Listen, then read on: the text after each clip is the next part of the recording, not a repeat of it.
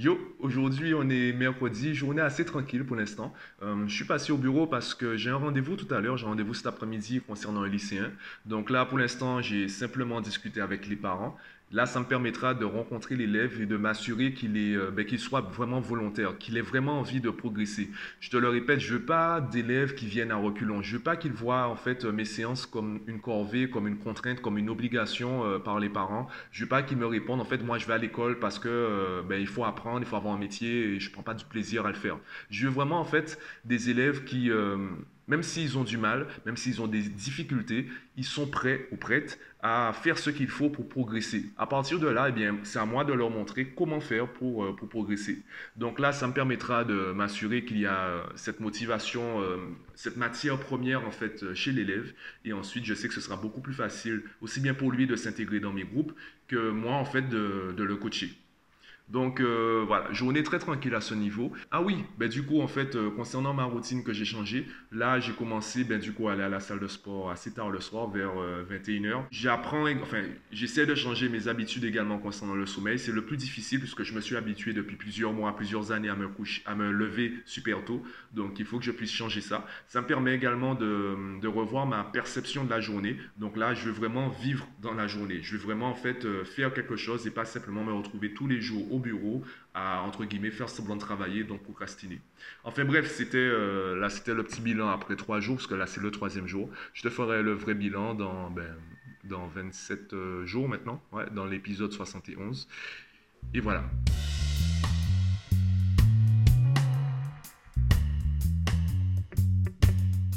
J'étais sur les réseaux ce matin et euh, je me suis retrouvé dans une situation, en fait, on m'a posé une question que j'estime être une question orientée. Après, évidemment, c'est une question de... c'est sujet à interprétation.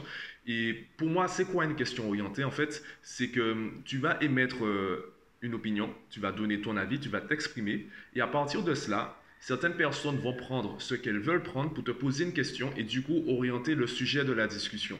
Sauf que toi, puisque tu es la première personne à t'exprimer, eh bien, tu as donné un sujet et un contexte à ton discours. Du coup, si tu ne sens pas en fait euh, l'orientation de la question, tu vas te retrouver à répondre, tu vas te retrouver à changer de sujet sans t'en rendre compte. Et là, en fait, tout ce que tu diras pourra être retenu contre toi. Pour moi, vraiment, les questions orientées peuvent être de vrais pièges. Comment fonctionnent les questions orientées? Je pense qu'avant de te donner des exemples, il est intéressant de parler de la théorie, parler de la communication de manière plus générale. Dans le domaine de la vente, on dit par exemple que le premier qui parle a perdu. Ça veut dire quoi? Celui qui euh, crée un discours avec un sujet et un contexte, finalement, il donne de la matière première, des connaissances et également des informations à celui qui écoute pour que celui qui écoute puisse créer sa réponse. Ça implique que celui qui écoute, il a la liberté de s'arrêter à une partie du discours ou poser des questions qui vont subtilement changer le sujet ou le contexte de la discussion sans que celui qui parle puisse s'en apercevoir.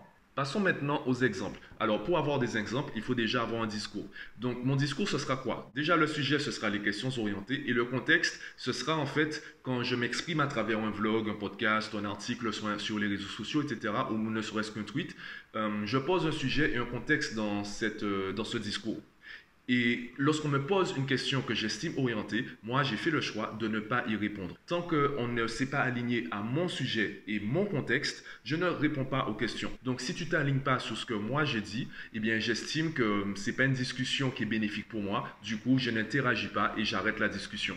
Maintenant que j'ai dit ça, qu'est-ce que les gens pourront répondre en commentaire ou dire en commentaire? Alors, la version la plus grossière, comme je le disais, ce serait de carrément changer de contexte ou euh, en fait carrément changer de sujet. C'est l'un ou l'autre ou parfois même les deux. Des personnes pourraient dire, en fait, Mathieu, tu sais, bon, euh, jusqu'à maintenant, j'appréciais tes vlogs. C'est vrai que parfois, je n'étais pas d'accord avec ce que tu disais, mais là, je comprends pas. Là, tu, tu parais tellement arrogant. Comment ça, tu réponds pas aux questions des gens? Ça te coûte quoi de répondre aux questions des gens? Pourquoi tu réponds pas? C'est pas ça que j'ai dit.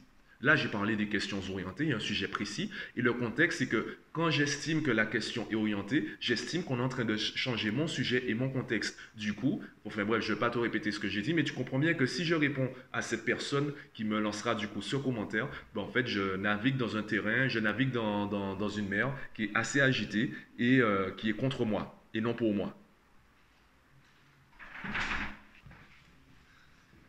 Désolé pour l'absence, je viens de terminer mon rendez-vous avec euh, la famille concernant le lycéen. Donc euh, on a bien discuté, on a mis euh, les choses au clair. Moi j'aime bien en fait pendant le premier rendez-vous dire exactement comment je réfléchis, comment je vois les choses et s'il faut brusquer les parents, eh bien je préfère le faire au premier rendez-vous plutôt que lorsque le coaching a déjà commencé et surtout lorsque les parents ont déjà commencé à me payer. Et là ce que je trouve intéressant pour ce rendez-vous, c'est qu'en se quittant, on s'est mis d'accord sur une chose je veux que leur enfant, je veux que mon élève, mon futur élève, soit autonome le plus rapidement possible. Et quand je dis autonome, c'est vraiment autonome, c'est pas partiellement autonome. Je veux qu'il puisse travailler seul le plus rapidement possible. En gros, je veux qu'il ne ressente plus le besoin de venir à mes séances le plus rapidement possible. Et ça, ça veut dire quoi? Ça veut dire que je dois lui apprendre à pêcher et non simplement lui donner du poisson. Je ne dois pas simplement l'aider à faire des devoirs maison, à faire des exercices. Je dois lui montrer comment progresser seul à la maison. Ce sont deux projets, deux euh, objectifs différents qui demandent donc des stratégies différentes. Revenons aux questions orientées. Je t'ai donné la version, euh, l'exemple le plus grossier. Passons maintenant à la subtilité. La subtilité, c'est quoi au niveau des questions orientées? En fait, les personnes, ces personnes vont s'arrêter sur une partie de ton discours. Elles vont faire un zoom sur une partie de ton discours pour la décrédibiliser. Parce que si une partie de ton discours n'est pas crédible, il y a des chances que l'ensemble de ton discours ne soit pas crédible. C'est un peu le principe de récurrence qu'on voit en terminal S. Alors, on peut parler également de l'effet domino. Si le premier domino tombe, eh bien tous les autres dominos tombent. Et c'est cette logique qu'ils vont appliquer à travers leurs questions. Alors, l'exemple que je vais te donner, c'est euh, le suivant. Mais Mathieu, je ne comprends pas. Là, je ne te comprends pas. Si les gens te posent des questions, c'est parce qu'ils n'ont pas compris. Ils n'ont pas compris ce que tu voulais dire, ils n'ont pas compris ton discours. Et toi, tu dis que parce que tu estimes que c'est une question orientée, tu ne vas pas répondre à la question. Du coup, en fait, euh, soit on te comprend et on est intelligent, soit on ne te comprend pas et on est bête. C'est ça que tu veux dire. C'est pas ça que j'ai voulu dire.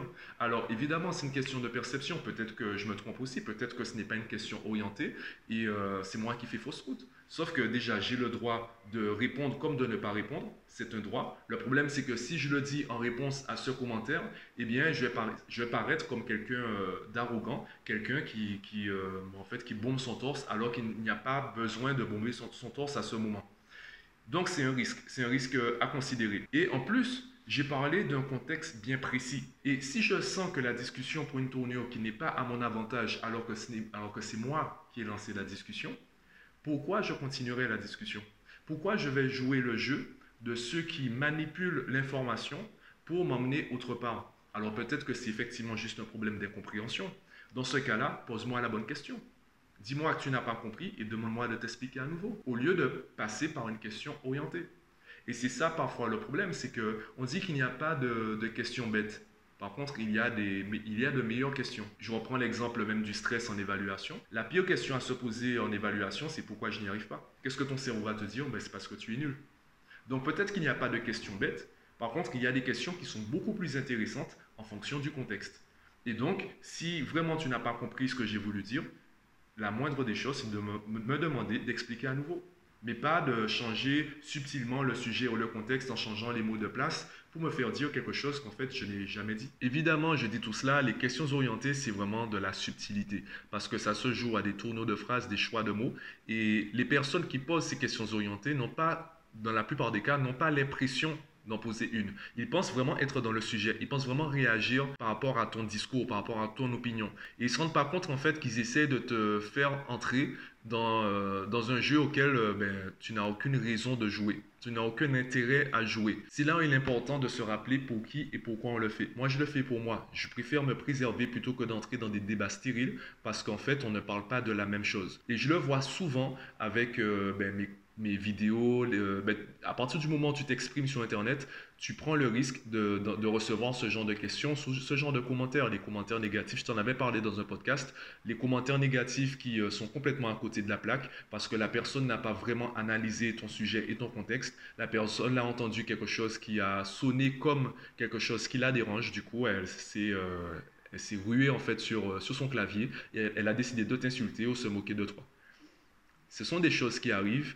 Euh, je ne sais pas s'il faut faire avec ou s'il faut lutter contre. Chacun sa façon de faire. Moi, j'ai choisi de ne pas répondre aux questions orientées.